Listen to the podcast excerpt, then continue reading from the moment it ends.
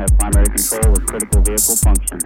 Discovery's four computers now have primary control of critical vehicle functions. Discovery's four computers now have primary control of critical vehicle functions. Discovery's four computers now have primary control of critical vehicle functions. Discovery's four computers now have primary control of critical vehicle functions.